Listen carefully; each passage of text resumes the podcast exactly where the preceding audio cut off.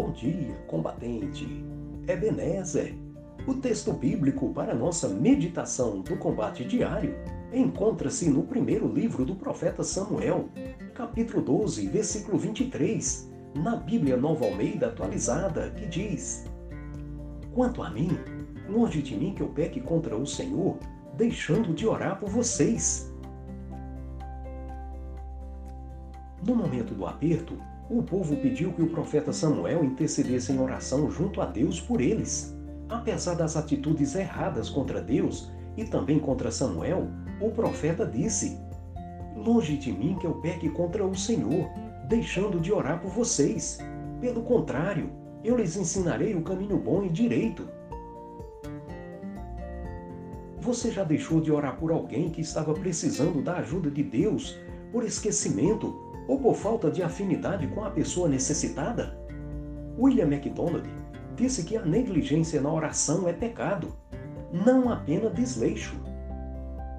Mais do que nunca, principalmente nesses tempos de pandemia, as pessoas contaminadas ou não, as autoridades constituídas, os profissionais de saúde e da segurança do Brasil e do mundo precisam de Deus. E nós podemos ajudar com as nossas orações. R.G. Bosch disse: Nunca encontrei uma pessoa que tenha dito que ora demais, mas já conheci muitos cristãos que francamente admitem que têm constantemente falhado em elevar outros diante do trono da graça. Essa negligência é pecado e conclui: as pessoas começam a escorregar para trás quando param de dobrar os joelhos. George Merlin disse: pode haver tempos em que não consigas encontrar ajuda, mas não existe tempo em que não possas oferecer ajuda. Nós sempre podemos fazer alguma coisa por alguém.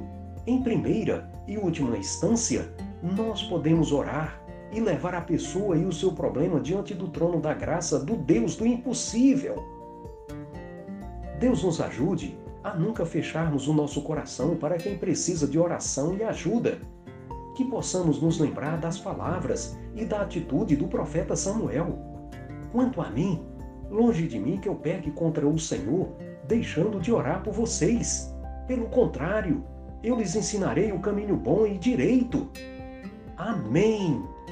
Deus seja louvado.